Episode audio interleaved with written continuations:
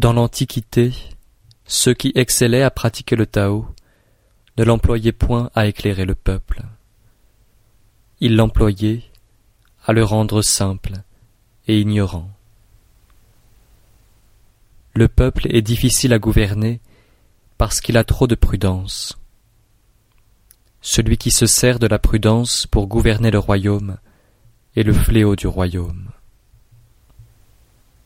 Celui qui ne se sert pas de la prudence pour gouverner le royaume fait le bonheur du royaume.